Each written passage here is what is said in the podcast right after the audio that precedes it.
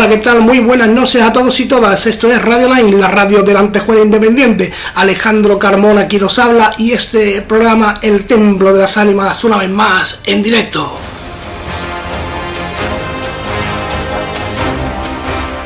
Puedes seguirnos a través de la página de Radio Line en Facebook o a través de YouTube como El Templo de las Ánimas de manera simultánea.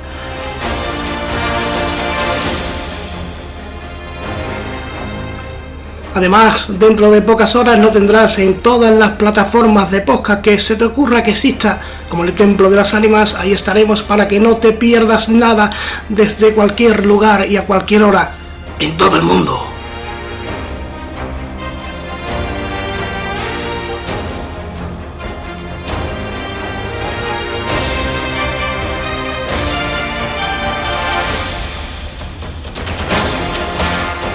Y en esta noche buscamos lo mágico, buscamos recorrer la España mágica de una manera muy muy diferente. Os lo puedo asegurar que lo vamos a pasar en grande, porque tenemos a un hombre con unos conocimientos, un artista en toda regla, unos conocimientos impresionantes. Es escritor, es ilustrador, es profesor en la Universidad de Salamanca, un fenómeno y un gran contador de historias.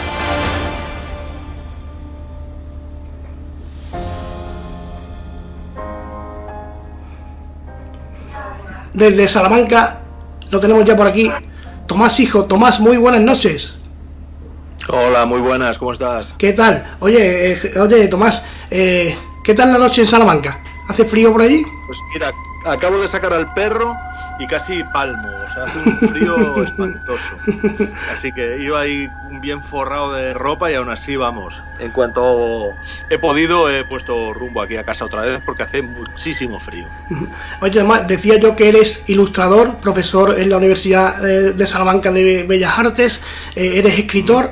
Eh, ¿Alguna faceta más que desconozcamos?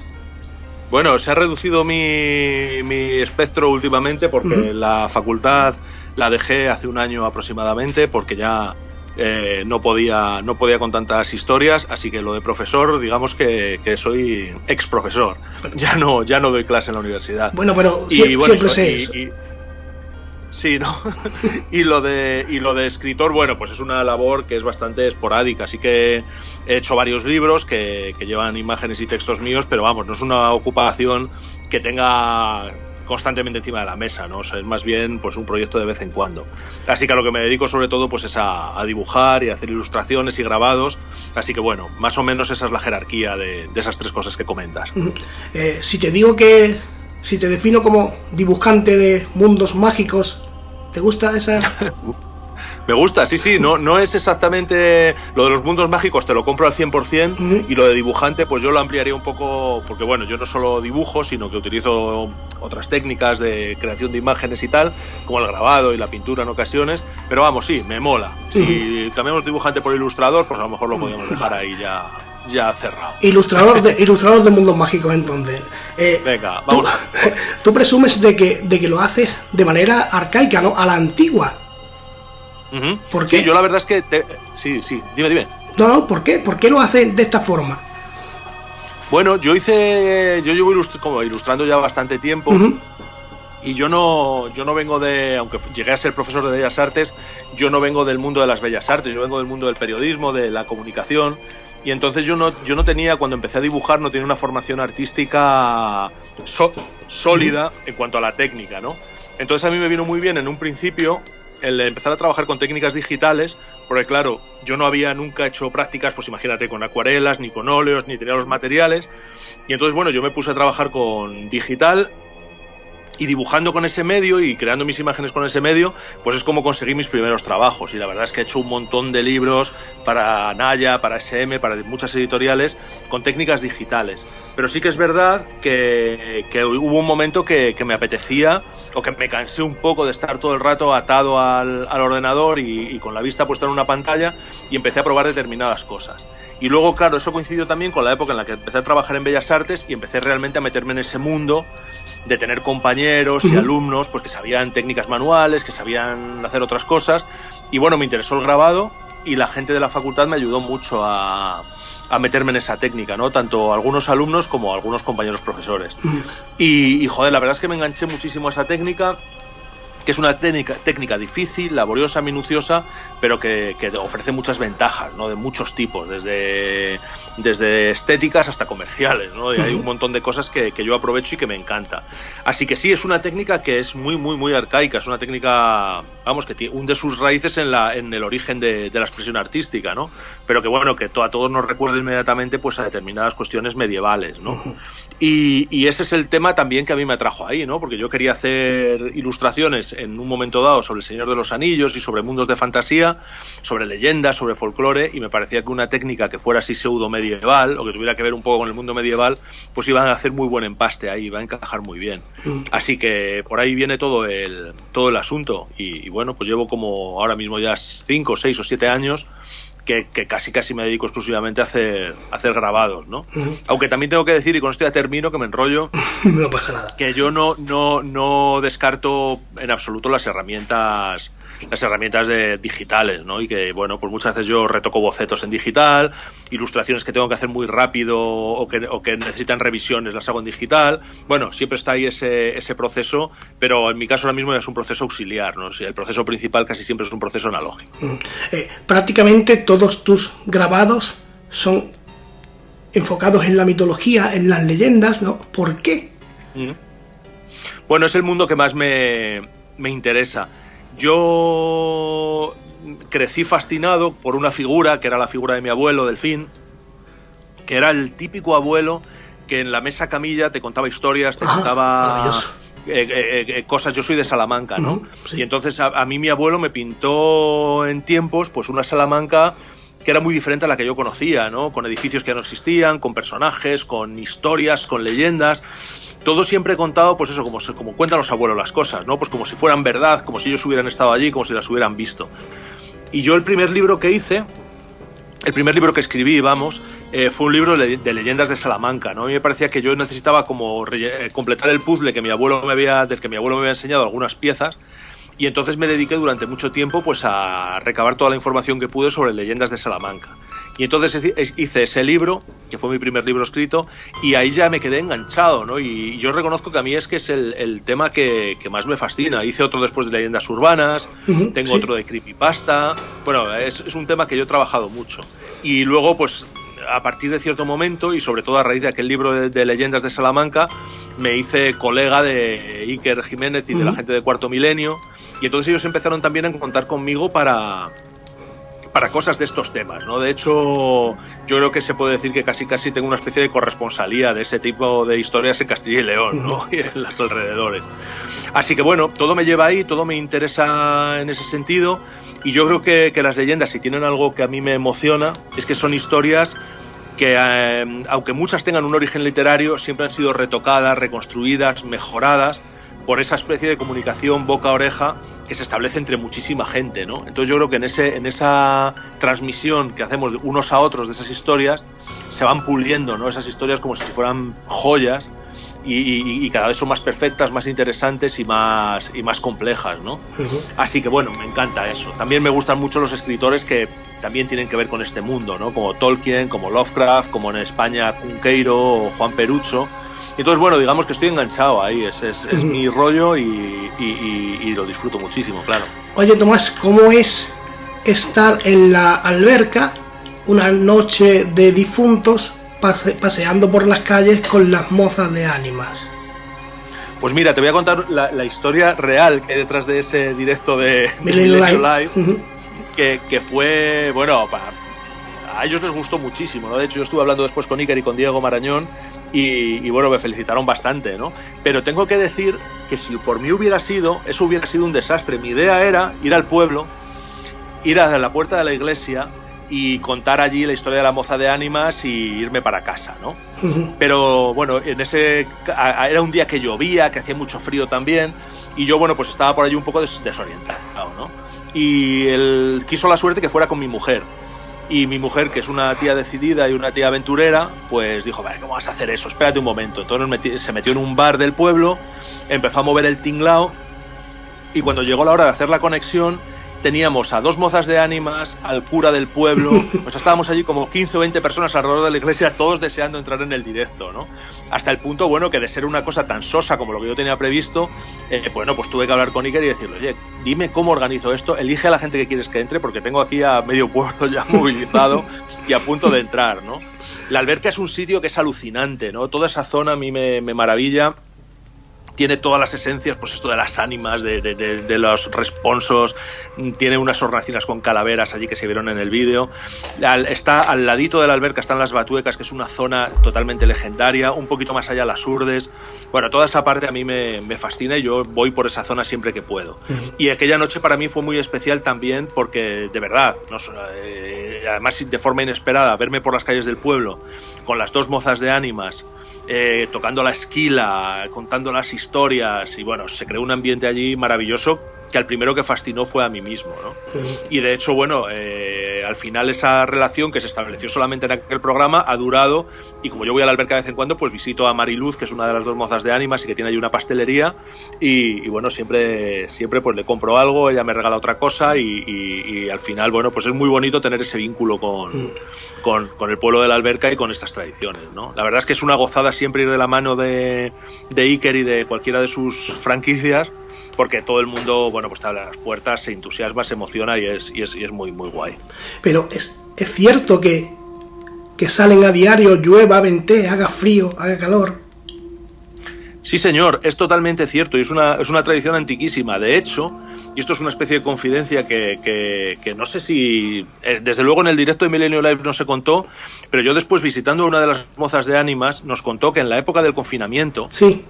la Guardia Civil eh, el primer día de confinamiento las multó por salir a hacer la tradición. Y ellas dijeron que, que, bueno, que si hacía falta, pues que las tendrían que meter en la cárcel, pero que Madre ellas no iban a dejar de salir Madre. para hacer la, la ronda y para rezar las oraciones y para hacer lo que ellas tienen que hacer y lo que han asumido con tanto interés y con tanta y con tanta afición. Y creo, no estoy muy seguro, pero creo que al final lo como se saldó el tema es que la Guardia Civil tuvo que hacer la vista gorda, o sea que Madre mía. Pero, esto ya no te lo digo seguro porque claro, es algo que a mí me han contado, ¿no? No es que yo haya hablado con la Guardia Civil ni siquiera con las mozas de ánimas, pero creo que al final el tema es que bueno, que cuando llegaba la hora de, de que salieran las mozas, pues esta gente, pues bueno, pues se iban para otro lado, ¿no? Porque llegó un momento como que el pueblo, pues por supuesto, se puso del- de parte de las mozas. O sea, que mía, imagínate, imagínate. Eso es, marav- eso es Pero maravilloso. vamos, cierto, cierto, cierto al 100%.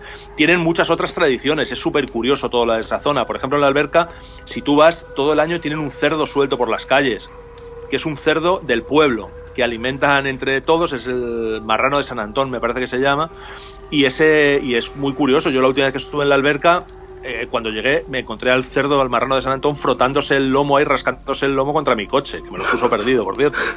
Y, y, y, ese cerdo lo alimentan entre todos y creo que luego en Navidad, o bueno, no sé cuándo, cuando llega la época de la matanza, como que se rifa el cerdo y se lo queda a alguien, ¿no? Así que bueno, hay un montón de leyendas, un montón de tradiciones, un montón de historias y la verdad es que luego la zona es increíble, o sea que desde luego que a cualquiera que, le, que se pase por aquí, vamos, le recomiendo mucho que, que visite esos pueblos.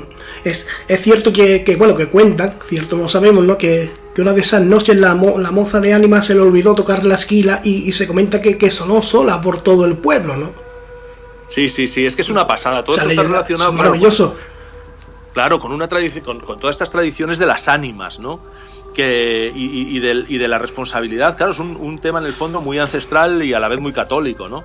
La responsabilidad que tenemos los vivos de ayudar a que los muertos, pues, cuando cuanto antes puedan completar su camino de perfección y, y salir del purgatorio, ¿no? Para, para llegar al, al cielo. Uh -huh. Y entonces esta gente, es, es, digamos que es el extremo o el caso de mayor caridad y de mayor generosidad que puede tener un cristiano, ¿no?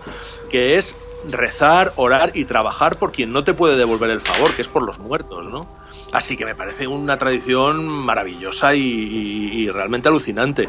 Y, y luego las, las, mujeres estas, bueno, y el cura de la alberca en aquel momento también, al final nos fuimos a cenar y tú imagínate, todo eso se transformó en que yo al final acabé tomándome unos gin tonics, o sea, tomándome unas copas con el cura de la alberca y con las mozas de ánimas, ¿sabes? O sea, a las 2 de la mañana allí en un, en un bar de, pues eso, con, con, con, con ese, ese era el equipo de, de, fiesta de aquella noche. Y me lo pasé increíble, ¿no? O sea, genial.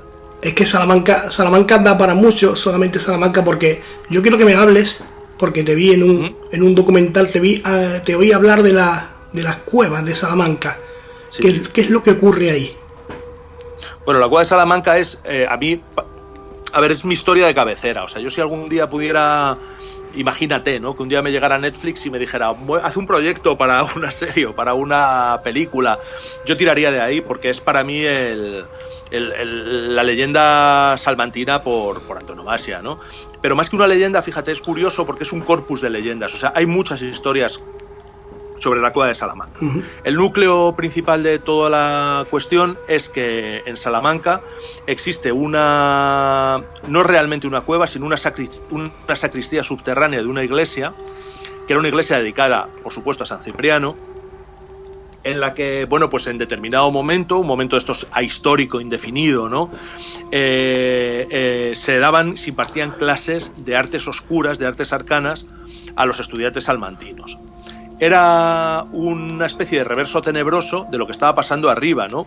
Si arriba se explicaba la teología, pues en la cueva se explicaba la demonología. Madre mía. Si arriba se explicaban pues la astronomía y la astrología, digamos, de una forma más operativa, pues en la cueva se estudiaba la, astrología judiciaria, que era como se llamaba el arte mágico de adivinar por los astros. Si en la Universidad de Arriba se estudiaba la medicina y la anatomía, pues aquí se estudiaba la nigromancia y el trabajo con los muertos, ¿no? Entonces, la leyenda varía, tiene muchas versiones. En unas era un sacristán llamado Clemente Potosí, el que era el profesor de, de, artes oscuras en esa cueva. En otras versiones se dice que era el mismo diablo que aparecía, se aparecía a los estudiantes, con formas muy variadas. En unas ocasiones era una cabeza de bronce, otras veces era una mano que hablaba desde una silla, otras veces era el diablo con pezuñas y rabo. Y, durante siete años, fuera quien fuera el profesor, se le enseñaba magia y se les enseñaba artes oscuras a siete estudiantes. Repito, siete estudiantes durante siete años estudiaban de forma gratuita en esa cueva. Y cuando se cumplía el plazo, uno de ellos tenía que pagar por todos, por supuesto, no con dinero, sino con su alma.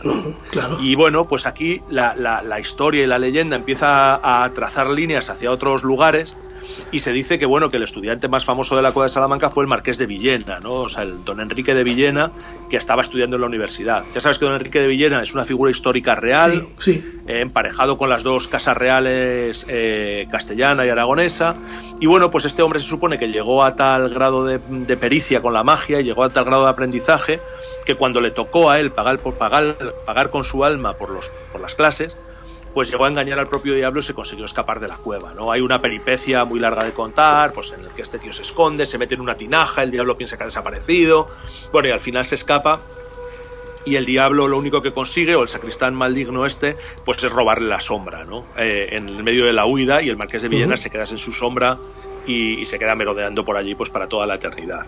Hay un montón de leyendas más, eh, ya más difusas, unas que hablan de que la cueva de Salamanca pues era esa pequeña sacristía, que por cierto, Hoy en día se puede visitar, está, está, está abierta y se, puede, y se puede conocer.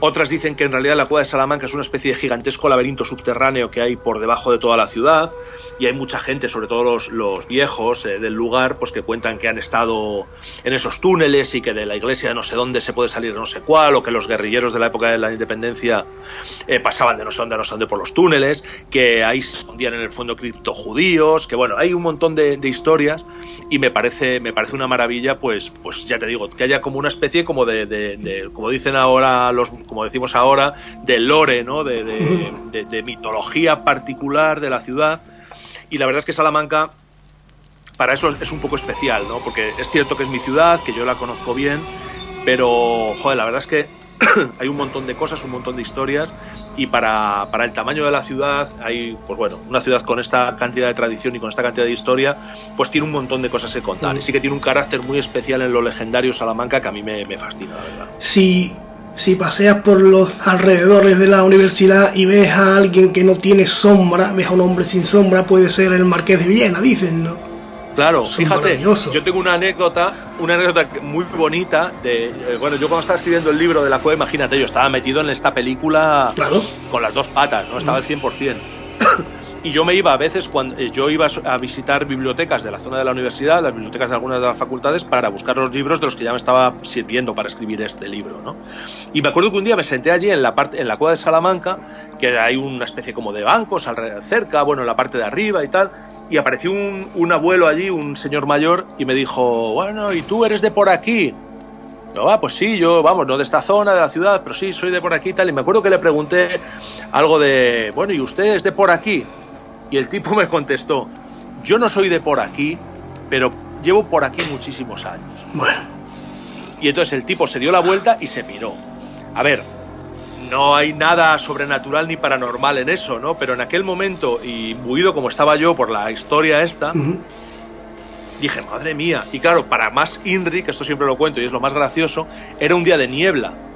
Y entonces el tipo se alejó, desapareció entre la niebla y claro, una de las cosas que tiene la niebla es que cuando hay niebla las sombras de las personas no se ven. Maravilloso, maravilloso, Claro, no, no, hay, no, no, no tenía sombra ni él, ni yo, ni nadie en ese momento en aquel, en aquel lugar, pero se cumplió todo. Yo soy de aquí, yo no soy de aquí, pero llevo aquí muchísimos años y, cuando se alejó entre la niebla y no proyectaba sombra, ¿no? Con lo cual yo, bueno, siempre cuento que yo tuve un encuentro en la Cueva de Salamanca con el Marqués de Villena, que sigue por aquí rondando, claro. Eh, ¿Tú crees en algo más? No lo sé, no lo sé, fíjate, yo eh, eh, una de las cosas que, intento es no plantearme cosas. A ver, cuando la gente me pregunta, ¿tú crees en las cosas estas? Eh, ¿Tú eres colega de los de Cuarto Milenio? ¿Tú estás todo el día escuchando podcast de misterio? ¿Estás obsesionado con Santiago Vázquez y con un montón de, de comunicadores del misterio más? ¿Pero tú te lo crees? Pues mira, no sé si me lo creo o no. La mayoría de las cosas tengo que reconocer que no. Y de hecho hay muchos hechos y muchos fenómenos paranormales que yo estoy convencido de que tienen una, que, tiene una explicación eh, totalmente, bueno, escéptica, ¿no? Negacionista, si quiere. Pero cuando profundizo un poco más en todo eso, y cuando escuchas a la gente contar cosas y cuando conoces ciertas experiencias, me resulta también muy difícil resistirme a creer ciertas cosas. Entonces, si, bueno, si decimos, ¿crees en la trascendencia? ¿Crees que somos algo más que un montón de carne que por una serie de azares del destino consigue moverse por ahí, por un planeta que está dando vuelta por el universo? Pues sí, creo que somos algo más que eso. Lo que a mí me costaría mucho precisar es que ese es algo más y qué, cuáles son las cosas que me puedo creer y las que no. Como yo me muevo en el terreno del folclore, yo vamos, ya sabes que aquí eh, esto ya cada vez está más especializado. Yo soy muy amigo de Pablo Vergel, que es un fólogo profesional. Hay otra gente como Pedro Amorós que se dedican a la transcomunicación instrumental. Eh, esa gente sí que se tiene que hacer más preguntas, ¿no? Y tiene que responder más preguntas. Pero yo me dedico a las, sobre todo a las leyendas, a las historias curiosas, a los rumores. Y entonces mm, es una posición muy cómoda, porque no tengo que, que estarme cuestionando constantemente si lo que la gente ve en los cielos son naves espaciales o son fenómenos psicosociales o, qué son.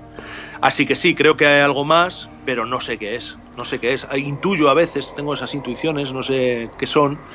Y, sobre todo el sentido de la maravilla es algo a lo que no estoy dispuesto a renunciar. ¿no? A mí me, me ofende profundamente cuando alguien se pone en plan ultra positivista, lo niega todo y también es cierto que me molesta un poco cuando la gente es totalmente crédula y se flipa con cualquier chorrada y le da una, una interpretación paranormal. ¿no? Ni tanto ni tampoco. estoy entre, entre dos aguas. Sí, te decía, digo, ni tanto ni tampoco, claro. Hay que tener, hay que tener un término medio en todo esto. Claro, claro, sí, sobre todo porque, mira, yo cuando me metí en estos berenjenales, a mí ya te digo que lo que me interesa son las leyendas, pero eso era al principio. Yo no tenía, mira, yo eh, alguna vez lo he hablado con, con con estos, con estos compañeros, ¿no?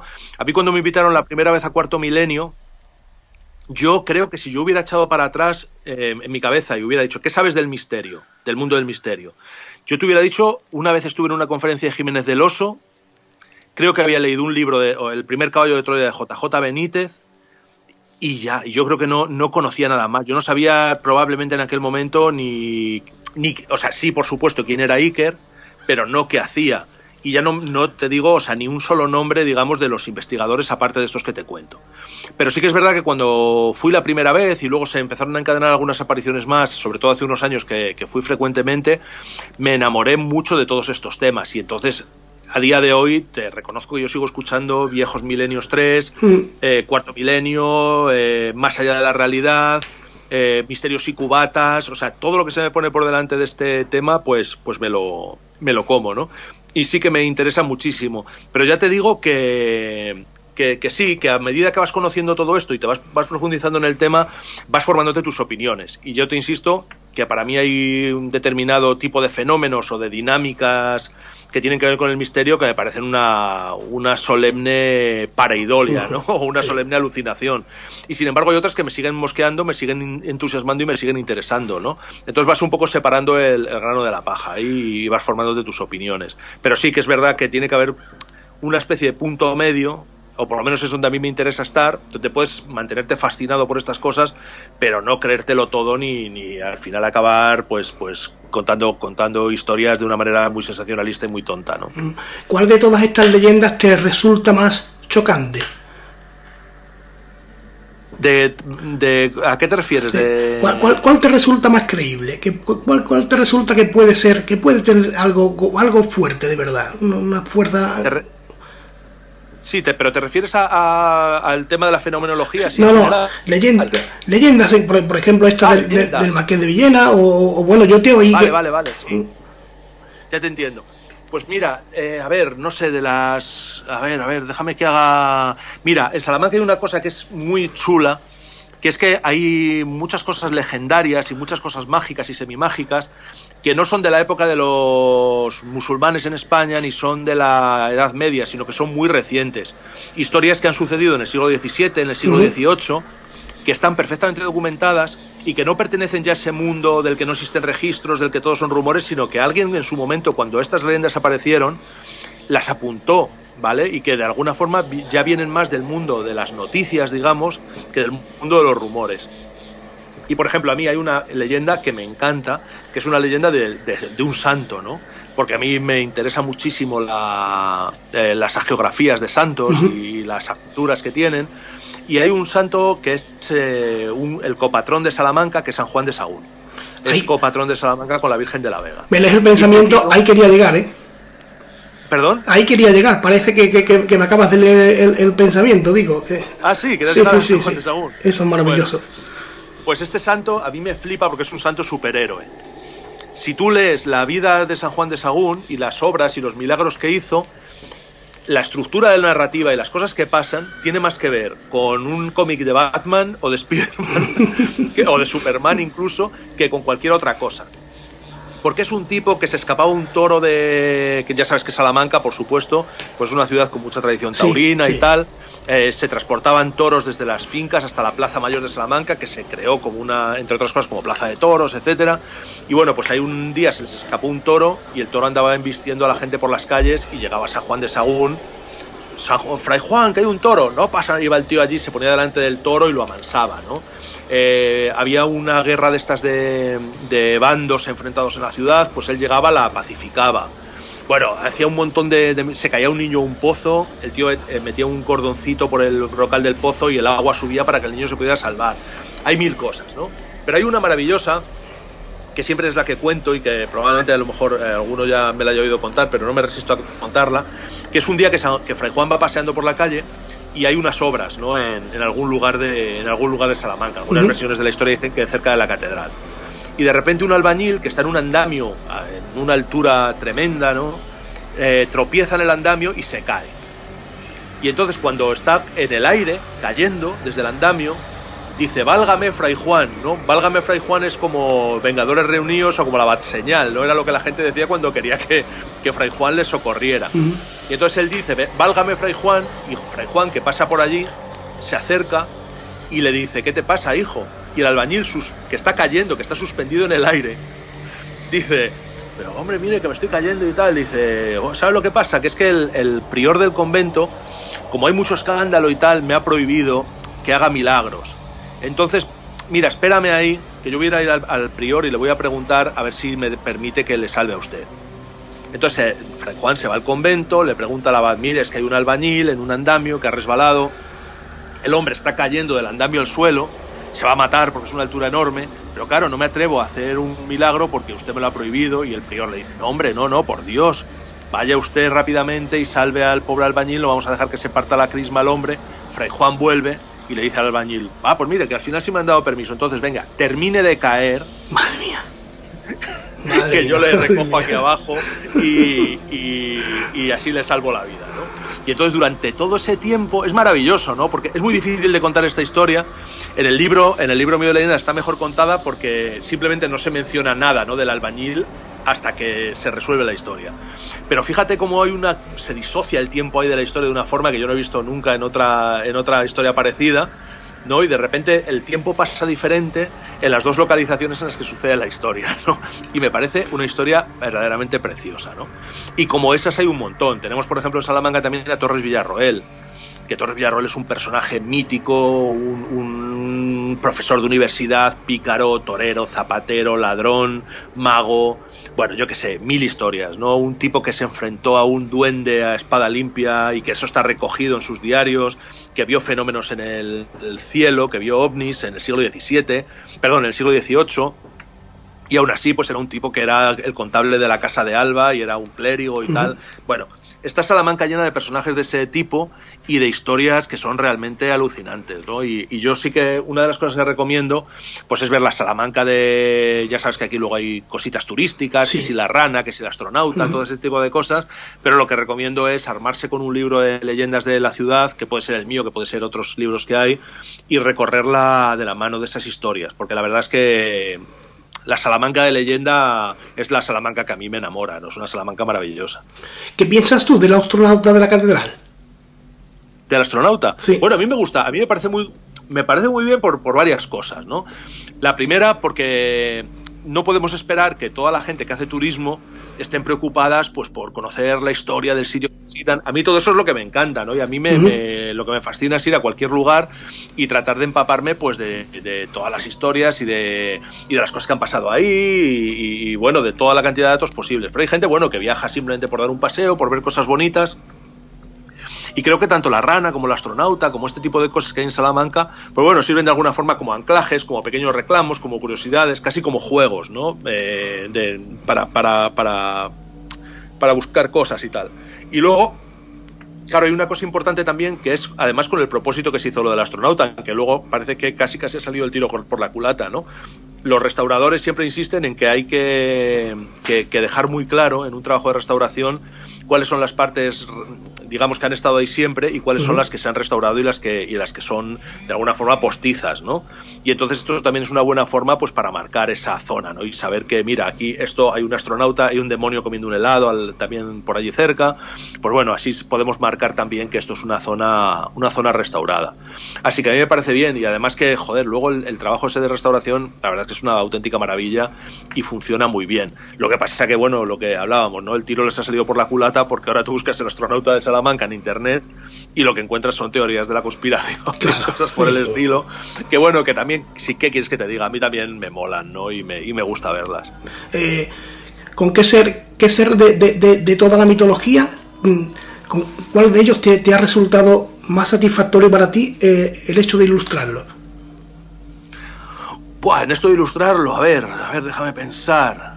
Pues mira, probablemente cualquier duende, eh, me va a apetecer mucho dibujarlo siempre. También he dibujado muchos diablos, que también me gustan muchísimo, sobre todo porque yo soy súper fan de Mike Mignola y de Hellboy, entonces cualquier cosa de esas me, puede flipar.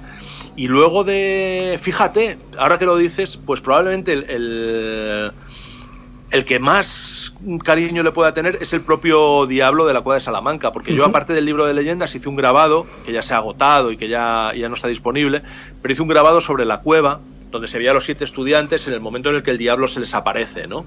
Y la verdad es que estoy muy orgulloso de cómo ilustré ese diablo, cómo lo diseñé. Es un diablo como hecho de unos humos que salen de, un, de una especie de palanganas y quien está viendo esto busca la cueva de Salamanca en Tomás Hijo en internet, va a ver la imagen y estoy muy contento y muy orgulloso y he disfrutado mucho. Pero bueno, me encantaría ilustrar a los personajes mitológicos de las Urdes, por ejemplo. Eh, en el libro de Leyendas de Salamanca hay un montón de, personajes ilustrados. A mí cualquier cosa que sea un monstruo, mm, sea un alien, sea un monstruo de Lovecraft o sea un personaje de las Leyendas de Salamanca, siempre me va a apetecer y siempre voy a disfrutar mucho haciéndolo. Te oí hace unos años hablando con, en Milenio 3 con, con Iker, hablando de, un, de un ser no recuerdo de dónde era, si era creo que era de las Urdes, pero no recuerdo muy bien, que era el bastardo. Ah, sí, sí, bueno. la culebra bastarda. Eso es. Esa es una, eso, es una. Un, bueno, en realidad no es un ser mitológico, es un ser absolutamente real pero con atribuciones mágicas y mitológicas. La culebra bastarda es mi animal favorito, bueno, no mi animal favorito, uno de mis animales favoritos, y es una, una culebra de grandes dimensiones que se puede encontrar por aquí por el campo, vamos, quiero decir, yo todos los veranos veo varias varias camisas, ¿no? Que es como se llaman las pieles que dejan cuando, cuando mudan la piel. Y he visto muchas veces ese, a ese bicho, ¿no? Es una serpiente parda, grande, de grandes dimensiones, y que ya te digo que se puede por aquí abunda muchísimo, ¿no? Y muchas veces se ven también atropelladas en las carreteras y tal. Y lo único que, claro, sobre esta serpiente, sobre este reptil, se, se han contado muchísimas historias, ¿no? Y a mí me acuerdo, yo que de pequeño pasaba los veranos y algunas fiestas en un pueblo de, de La Armuña, de una zona pues de cultivos de aquí cercana a Salamanca, pues siempre se hablaba del bastardo, ¿no? Y el bastardo es una serpiente que cuando es vieja le crece pelo en la cabeza, que es capaz de mamar la leche de las vacas y como tiene una especie de mordedura anestésica, la vaca ni se entera. Que en el colmo de su osadía, ya si se cansa la leche de vaca, puede meterse en las casas y mamar de las mujeres lactantes, ¿no? Que tampoco se enteran en virtud de esa mordedura. Eh, una serpiente, por supuesto, que cuando hace ese tipo de cosas como de meterse en las casas y mamar los pechos de las mujeres, en realidad hay que tener cuidado porque es muy posible que se trate de una bruja disfrazada de o transformada en ese animal, ¿no? Y se cuenta de que, eh, casos en los que un campesino le ha metido un garrotazo a una culebra bastarda que estaba mamándole a su esposa y al día siguiente la bruja del pueblo aparecía con la cabeza vendada. Eh, es un bicho muy peligroso que se supone que clava la cabeza en el suelo y eh, te golpea como un látigo si se ve amenazada. Hay mil leyendas sobre ese bicho y la verdad es que, es bastante impresionante porque sí que yo he visto algunos que, que en su momento de máximo crecimiento pues son unos bichos que vamos, o sea, sí que pueden superar los dos metros tranquilamente y, pegarte un buen susto si vas por el, por el campo. Así que esa es la culebra bastarda. Mira, me, me, obsesionó tanto este rollo durante una temporada que me sé hasta el nombre científico, que es Malpolon monspesulanus. Madre de Dios. es más fácil. Para que veas si me obsesiona la culebra bastarda. Eh, eh. Aquí se llama realmente, lo llamamos el bastardo. Esa historia de, de, la bruja, ¿no? Que se convierte en animal y es verdad que se creía realmente en eso. Esto es maravilloso, ¿no? Claro, claro, cómo no. Cómo no, si es que eh, la bruja se podía transformar, por supuesto, en gato, en murciélago, en mil cosas, ¿no? Pero aquí en, Salamanca y en zonas cercanas a Salamanca, la bruja se transformaba en remolino de polvo. Y entonces cuando tú ibas por, por, el campo y veías estos, aquí es muy, además sobre todo después de la cosecha, hay mucha paja suelta, ¿no? Por el campo y tal, y de repente se forma un remolino y ves moverse, ¿no? El remolino de polvo y de paja por ahí por el campo, y claro, la gente pues decía, iba una bruja, ¿no? Y lo cierto es que lo del tema de la brujería, fíjate, yo es una asignatura pendiente que tengo, porque yo pensaba que sabía de brujas. Pero lo cierto es que últimamente he tenido la ocasión de, pues, de conocer a gente que, que, están metidas en corrientes de brujería contemporánea. Por ejemplo, a la gente de oculta, de, que están en los, en, por la zona de los Pirineos, a Sere School de Misterios y Cubatas, a los vídeos de Alana, o sea, hay un montón de gente que está trabajando sobre este tipo de cosas y me doy cuenta de que no tengo ni idea de lo que son las brujas, ¿no? De hecho, hace poco la gente de Oculta eh, comentaba en un vídeo que las, que las brujas no son mujeres magas, sino que las brujas son unos seres sobrenaturales que no son humanos y tal. Y bueno, hay tantas formas de ver esto y, se ha revalorizado tanto el fenómeno de la brujería que yo ahora considero que no estoy autorizado para hablar de este asunto, ¿no? Porque es, muy complejo. Pero la figura de la bruja me fascina, ¿no? Y de hecho, mira, hace unas semanas escasamente eh, mi hijo ha tenido que leer la Celestina por obligación escolar ya no sé si conoces la comedia de Calisto y Mercedea, ¿no?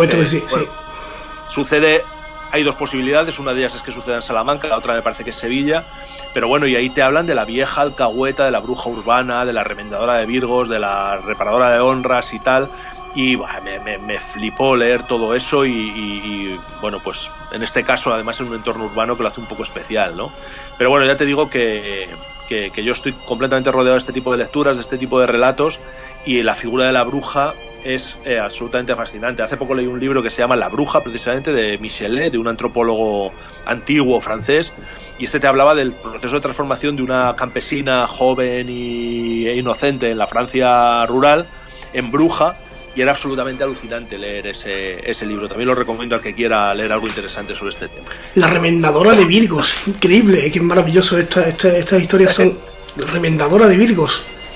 Sí, sí, ella se encargaba de, destrozar los virgos porque ella con sus, con sus labores pues ponía en contacto a gente con a chicos con chicas, conseguía que algunos mm, seductores accedieran a los conventos y claro, cuando estas mujeres quedaban desvirgadas, pues ella conocía también las artes suficientes como para remendar el, la virginidad, ¿no? Y hacer que, bueno, que, de alguna forma aquello que se había roto pues estuviera otra vez íntegro. Madre mía. Eh, ¿Alguna vez has sentido miedo con tus propios grabados? No, no, no, no, todo lo contrario. A mí mis grabados me parecen muy graciosos. Y de hecho, mira, el otro día vino una, una señora aquí a mi casa, y yo en mi casa tengo varios de estos grabados colgados, y me decía, ay, es que me dan miedo y tal, y no es la primera persona que me lo ha dicho. Pero, pero yo no veo el miedo por ningún lado, todo lo contrario, es que a mí me parece que son, o por lo menos yo lo hago con una intención que es semi-humorística. Yo creo que cualquier imagen que yo haga, por muy terrorífica que sea, siempre tiene como un granito ahí de, humor y de, y de tontería, ¿no? Entonces, bueno, yo no, no, no he sentido nunca miedo, todo lo contrario, lo que he sentido es mucho placer haciendo muchos de ellos. Mm. Eh, ¿Cómo contactas con Guillermo del Toro? Bueno, en realidad fue Guillermo el que, el que contactó conmigo porque claro ya sabes que esta gente bueno pues es bastante inaccesible no sobre todo cuando están en determinado nivel. Y bueno yo seguía a Guillermo del Toro por supuesto en, en Twitter porque Guillermo del Toro es mi ídolo desde la época del Espinazo del Diablo. Yo cuando estaba estudiando yo estudié un par de años de cine y de animación en Madrid fue cuando se estrenó el Espinazo del Diablo y yo estuve intentando contactar con él desesperadamente. Claro, hubiera sido una tontería en aquella época, porque yo no tenía nada que ofrecerle, ¿no? Pero recuerdo incluso haberle mandado a un sitio que me dijeron donde él podía llegar a verlos y tal. Le llegué a mandar unos dibujos que yo hacía en aquella época, jamás los recibió, por supuesto, ahora me consta.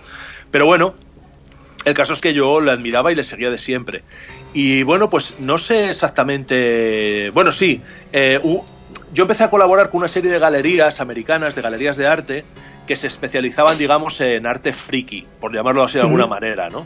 Y entonces yo estuve, hubo un par de años que estuve trabajando con esas galerías y ellos iban haciendo exposiciones temáticas. Pues imagínate, una de Regreso al Futuro, otra de Cazafantasmas, ¿vale? Cosas así. Y entonces hicieron una de homenaje a Hellboy e hicieron otra de homenaje a Guillermo del Toro. Y para una de esas me pidieron una pieza y yo hice una pieza que se puede ver en mi tienda y en internet que se llama El antiguo juego del laberinto y el fauno que es un grabado donde yo planteo una cosa descabellada, pero que a mí me hizo mucha gracia en el momento, que es que Guillermo del Toro había plagiado el guion de la película del laberinto del fauno de un viejo juego de mesa español de los años 30. Y yo hice el tablero de aquel juego de mesa para la exposición de, Guillermo. Entonces, claro, yo pensé, digo, una de dos, este o me o le parece mal y me, y me aborrece, o le hace gracia y le llama la atención. Bueno, la suerte fue que le encantó, le gustó muchísimo. Él compró el grabado y de hecho luego me dijo que lo tenía puesto en su casa, además en un sitio que me hizo bastante ilusión. Y, bueno, pues él me empezó también a seguir en Twitter. Y hubo una temporada que sí que fue bastante interesante porque él, bueno, pues me daba likes, me ponía retweets, me hizo algún comentario. Entonces tú imagínate, para mí, o sea, que de repente levantarme un día y ver que Guillermo del Toro te ha retuiteado, no sé qué y que encima o te ha elogiado públicamente. Entonces fue todo aquello muy bonito. Y él un día pues me dijo, mira, lo que a mí me gustaría es tener obra tuya. Y me encargó un ex libris, me, me encargó un par de grabados míos y tal. Y entonces, bueno, yo le dije que dónde se los mandaba. Y él me dijo que, bueno, que prefería que nos conociéramos en persona. Y bueno, pues cuando una vez que estuvo en Europa, él, él estaba en París, yo me acerqué a París para, para conocerle y tal, porque, porque él me dijo que, que si me cuadraba y a mí me parecía bien. Y entonces, bueno, pues nada, estuve por allí una tarde con, con Guillermo, pues cenando, charlando y, y, hablando de un montón de cosas. Y de esa cena es, por ejemplo, donde salió la idea del tarot del toro, ¿no? una, una idea que en aquel momento me surgió en bloque, según estábamos hablando, porque, bueno, Guillermo es... Eh, pues bueno, un tío al que le gustan exactamente las mismas cosas que a mí y que a ti, que a toda la gente de nuestra banda, ¿no? Pues por ejemplo, a Guillermo del Toro es muy milenario, súper fan, era muy fan de Milenio, de Cuarto Milenio. Eh, es un tío que le encanta la literatura, le encanta Lovecraft, le encanta las leyendas, le encanta la magia, bueno, todas esas cosas. En un momento dado nos pusimos a hablar de tarot y de I Ching y de cosas estas de adivinación y se me ocurrió la idea así, se la propuse y, y ahí empezó la cosa, ¿no? Así que, así que el proceso de conocer a Guillermo fue un poco por eso, ¿no? Como, como alguien que descubrió las cosas que yo hacía, en aquel momento le interesaron y, bueno, de ahí surgieron pues el par de proyectos que, en los que he podido colaborar con él, que como te puedes imaginar son un orgullo enorme. Eh, ¿En cuáles, por ejemplo? Cuéntame eh, uno de estos proyectos que, has podido, que has podido trabajar con él, cómo es trabajar con él y qué es, lo que, qué es lo que has hecho exactamente. Pues mira, te cuento si quieres, son dos muy, muy brevemente. Uno es el tarot del toro, que es lo que se me ocurrió en aquella cena. ¿no? Yo le propuse hacer una baraja de tarot en las que cambiáramos pues, los arcanos típicos y las figuras típicas por sus equivalentes en las películas suyas, ¿no? en las películas de Guillermo. Y entonces yo lo que me propuse era una cosa muy sencilla, que es decir, vale, el arquetipo del loco lo voy a buscar en las películas de Guillermo, el arquetipo del colgado, el arquetipo del emperador, y ahí me tiré a la piscina y, no sabía si la cosa iba a funcionar o no iba a funcionar, ¿no? De hecho, cuando llegué aquí, cuando volví a España de, la reunión con él, me puse a ver otra vez las películas, que las he visto todas 40.000 veces, y a hacer la lista. Y fue rapidísimo, porque claro, este tipo hace sus películas, escribe sus guiones eh, basándose en arquetipos universales y en, en leyendas, en todo este tipo de material. Con lo cual, la cosa salió muy fácilmente Guillermo contactó con una editorial americana con la que he empezado a trabajar desde entonces y, bueno, la verdad es que, eh, modestia aparte, ha sido un éxito bestial. O sea, fue el primer tarot que hizo esa editorial y ahora se están dedicando a hacer tarots a cholón porque les fue guay con ese, ¿no? Y la verdad es que eh, es un trabajo de que yo estoy muy orgulloso.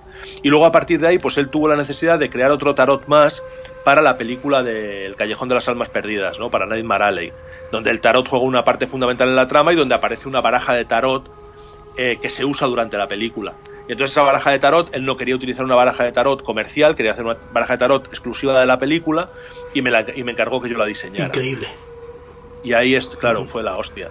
Y ahí estuve trabajando con, con él, y no solamente con él, sino con todo el departamento de arte de la película, donde estaba, por ejemplo, Tamara de Berel, que es una que ha hecho un montón de, diseños de, dirección de arte para cine, por ejemplo, para Star Trek, para un montón de cosas, y donde estaba, por ejemplo, Guy Davis, que es uno de mis dibujantes favoritos, que trabaja mucho con Guillermo, es el que ha hecho la mayoría de las cosas que ahora vemos en Pinocho, y trabajar con este tío, que era como una especie de ídolo mío también, pero del mundo de los cómics, y de repente llegar allí, encontrármelo en ese departamento y decir, hostia, tío, pero estás aquí. Sí, sí, sí, venga, pues vamos a trabajar juntos, pues bueno, fue una experiencia también maravillosa, ¿no? Entonces, bueno, pues trabajar con Guillermo en el Tarot del Toro fue muy directo, porque fue una cosa hecha mano a mano, y bueno, yo le, iba pasando información, él invariablemente todo le gustaba muchísimo. Y luego en la película, pues claro, por supuesto, es un trabajo mucho más distante porque yo no trataba con él directamente, sino con su departamento de arte. Aunque sí que es verdad que al final hubo un problema con una carta, que no le acabábamos de encontrar el tono y ya intervino él directamente. Y, y bueno, pues hemos podido charlar. Después yo a partir de ahí he mantenido cierta relación con él y cuando tengo material que yo creo que le puede interesar, pues me hemos contactado, me ha pedido cosas. Hace poco me pidió una serie de materiales de una forma muy misteriosa, que no puedo decir por supuesto qué materiales son, tampoco sé para qué los quiere, pero de repente cuando te, que te llame este tío y te diga, mira, quiero que me pases de esto que tienes, esto, esto, esto y esto. Pues vale, pues yo te lo paso, pero él tampoco te puede decir para qué son, yo tampoco puedo decir que me ha pedido, pero bueno, ahí está siempre pues esa, esa especie de como de, contacto maravilloso que cada vez que aparece en mi vida, así aunque sea pues de refilón, pues es un subidón increíble, ¿no? Porque es que de verdad que es alguien al que yo he ido la traba antes de, conocerlo, ¿no? O sea, que, que, de alguna forma se cumplió ahí, se cerró un círculo muy guay siendo él. O sea, me podría haber pasado esto mismo con James Cameron y no me hubiera hecho tanta ilusión, claro. Claro, evidentemente. Eh, ¿Con qué no se ha atrevido Tomás Hijo todavía? ¿Qué no, qué no te has atrevido a ilustrar?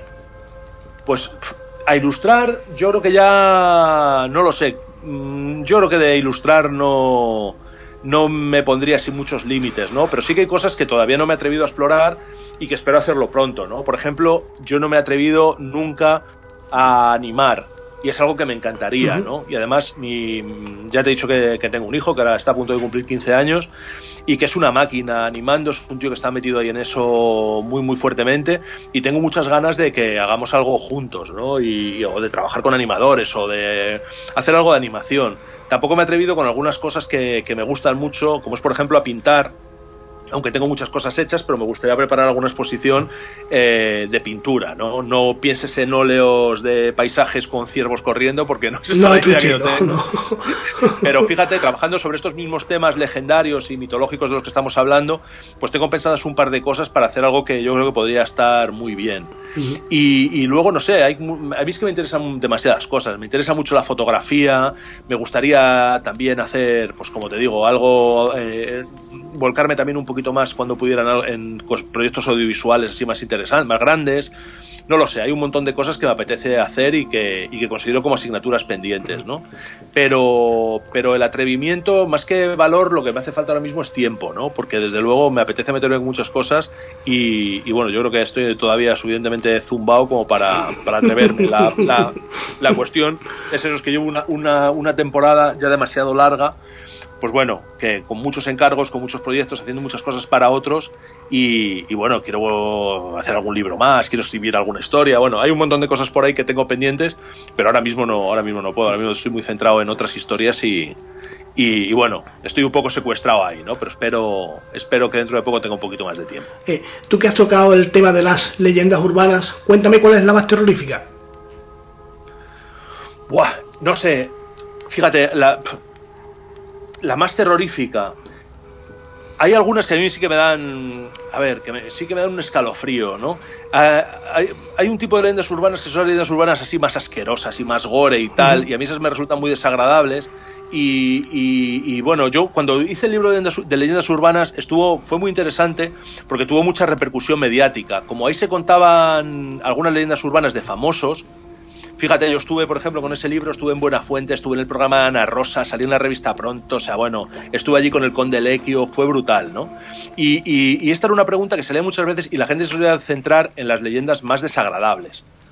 Pero lo cierto es que a mí, por ejemplo, me dan mucho miedo eh, todas las leyendas que tienen que ver con.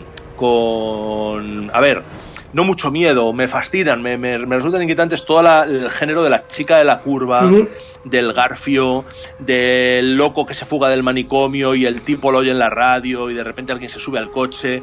No sé, yo creo que todas esas leyendas urbanas que tienen que ver con, con esos paisajes desolados, con esos lugares abandonados, con, con de alguna forma con gente que, con esa especie como de residuos de dolor que puede haber eh, acumulados en algunos sitios, me inquietan mogollón. La del motorista, la del motorista, la chaqueta es impresionante, ¿no?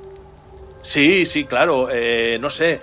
Hay un montón de. Mira, ahora que hablas de la del motorista, eh, es curiosísimo, ¿no? Porque luego las leyendas urbanas, como todo el material legendario, que es otra de las cosas por las que me fascina tanto este mundo, es porque se van transformando con la historia. Claro, van cambiando. Y entonces, hay una leyenda urbana que no sé si es a la que tú haces alusión, pero, pero que es a la que yo me refiero, que es la de esta del rey, ¿no? Del rey Juan Carlos, que hay un tío que se queda sin gasolina, se queda tirado, entonces aparece un tipo en una moto con un casco, lo lleva a coger gasolina al pueblo más cercano y cuando le dice el tipo, dice, Ay, pues mire, muchas gracias, hombre, quítese el casco, ya que le quiero dar las gracias, quiero ver quién es la cara del mi salvador. Y el tío se quita el casco y es el rey Juan. Entonces, está muy bien porque, eh, no sé si eso habrá pasado alguna vez, no creo, pero lo cierto es que leyendo el otro día eh, un libro de Humberto Eco maravilloso que se llama Baudolino, ahí hablan de una leyenda también del emperador Federico Barbarroja. Y hay una, y uno de los personajes cuenta una leyenda que es de una mujer que se pierde en el bosque, que los lobos la atacan, que no sé qué, y de repente aparece un caballero, la salva, la monta en el caballo, la lleva a un lugar seguro y cuando llega a un lugar le dice, quítese por favor el yelmo y quiero ver la cara de mi salvador. El tío se quita el yelmo de la armadura y es Federico Barbarroja, es el emperador. Y dices, hostia, es la misma historia, ¿no?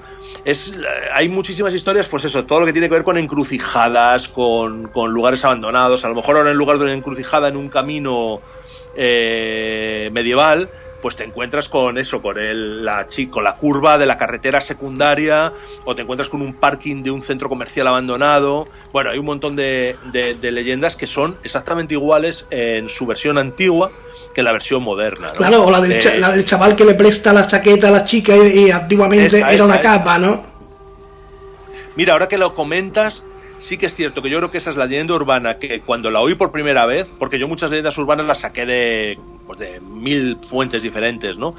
Pero esa yo me acuerdo que me la contaron una vez en un campamento, cuando tenía 15 años, ahí al amor de la hoguera, como se tienen que contar estas cosas, en el ambiente óptimo, y yo me acuerdo que me morí de miedo con aquella historia, cuando me la contaron la, la primera vez. E igual que esta otra que también se contó en aquella misma sesión, que es la de los locos, también sabemos la Mer, que me imagino que la conoces, que es la de la chica ciega con una chica ciega que tiene un perro y, ah, bueno, pues una noche se queda sola en casa, se ha escapado un loco del manicomio y, entonces la chica lo que hace normalmente cuando tiene miedo, esta chica ciega, es dejar la mano colgando del, por un lado de la cama y ella tiene un perro que le chupa la mano, ¿no? Y entonces le lame la mano el perro y ella se tranquiliza. Y bueno, una noche se escapa un loco del manicomio, entonces ella se despierta como con una cierta humedad eh, no sabe qué pasa, llama a los padres, los padres van a la casa y ven al perro colgado de una viga, destripado, la chica ciega está llena de sangre, aunque ella no puede verlo, y en el espejo está escrito, los locos también sabemos la mera. Madre de Dios, madre mía, madre mía. Entonces, esa me acuerdo que me la contaron también en aquella misma noche de campamento y yo me acuerdo de pasar mucho, mucho, mucho miedo aquel día. También es cierto que tenía 15 años, que estaba en una tienda de campaña en medio de la Sierra de Madrid, pero, pero es verdad, me has, ayudado a rescatar esos dos, recuerdos. Oye, Tomás, estamos, estamos en la obligación de, de seguir contando estas historias porque dentro de poco se perderán.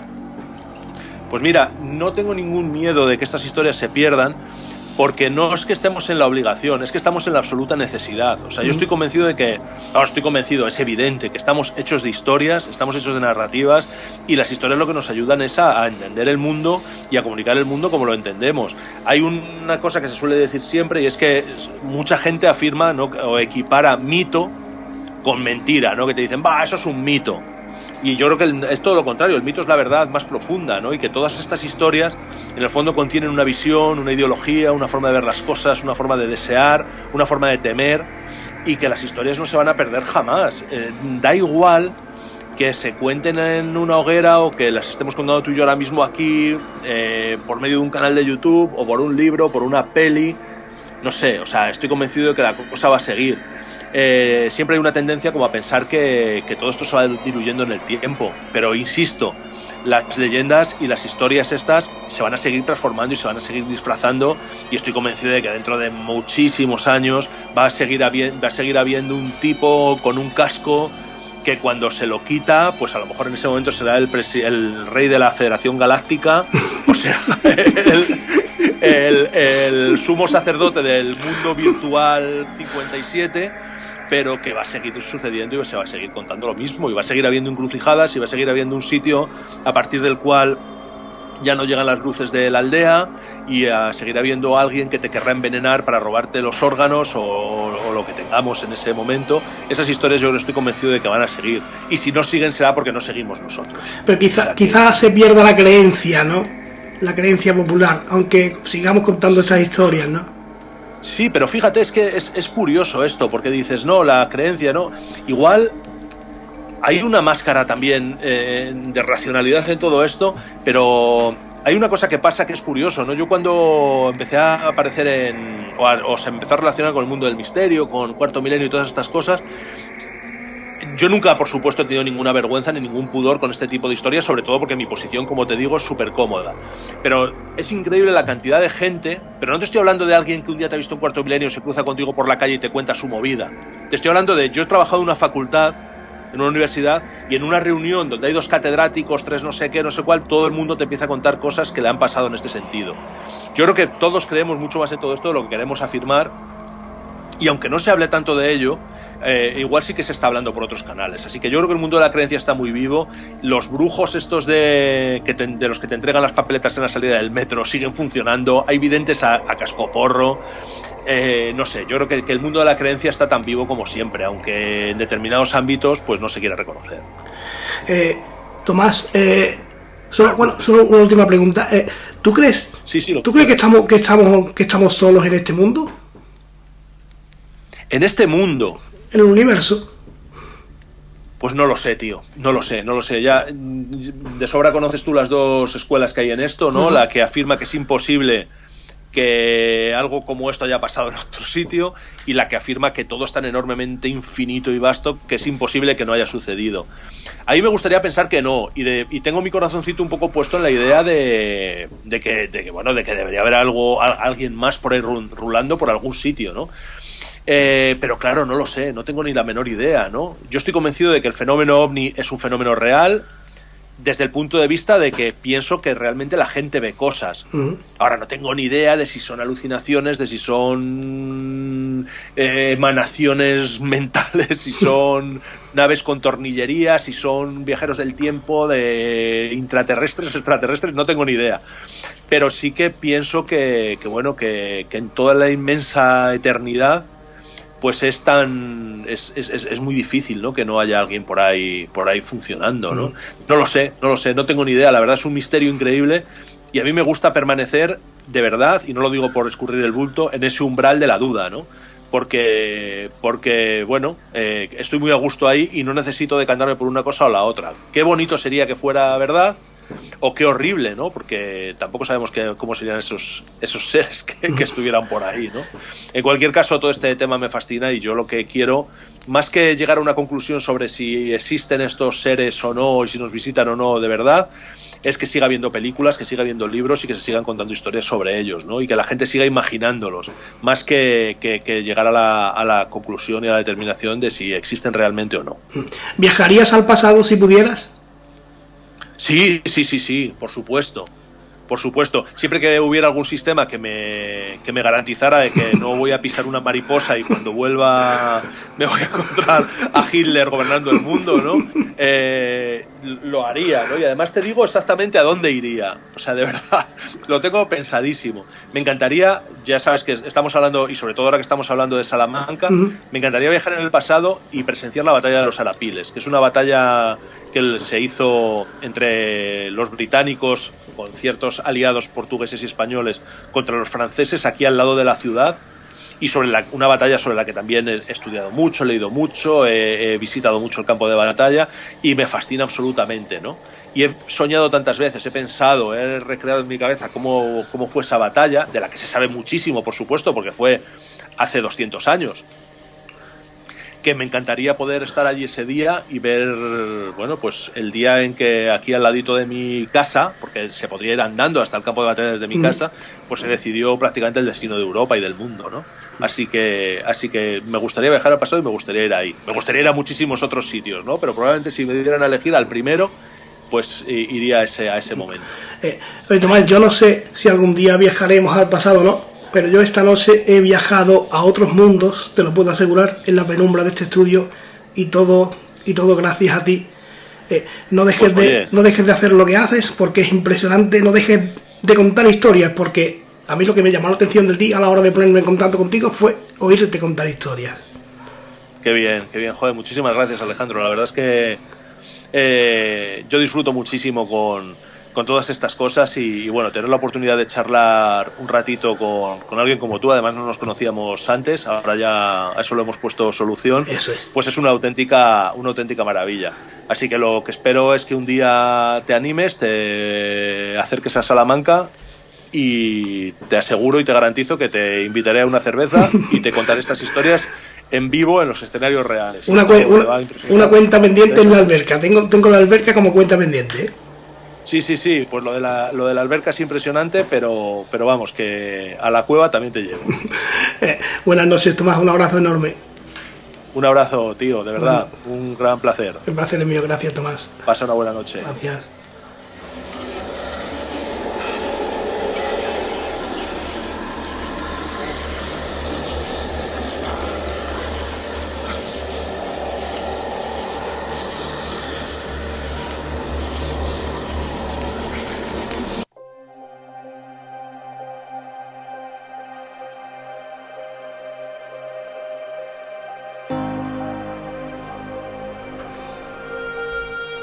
Bueno, amigos y amigas del Templo de las Ánimas, pues hasta aquí esta maravilla de, programa que voy a guardar como uno de mis mayores tesoros porque lo que estamos haciendo aquí, las historias que estamos contando, a mí me transportan a otro tiempo, como yo les decía a Tomás, ese gran contador de historias. porque la forma de, de vivir lo que él tiene traspasa el alma. Es un lujo contar con este tipo de personas que además, lo tengo que decir abiertamente, tardó un segundo en decirme que sí. Un hombre súper ocupado como él y estar aquí este ratito, esta noche, hablando de misterios, hablando de su trabajo, de toda la vida, investigando y aprendiendo, es maravilloso y es alucinante. Y por eso estamos aquí, por eso hacemos este programa para que para que de alguna manera esto quede porque quedará en el tiempo y quizás alguien lo recoja dentro de muchos años y les sirva para un ritual iniciático de estos mundos, de estas historias, de estas leyendas, de esta maravilla que tenemos llamada vida. Nos vemos pronto, un abrazo enorme, hasta la próxima, ¡fuerza!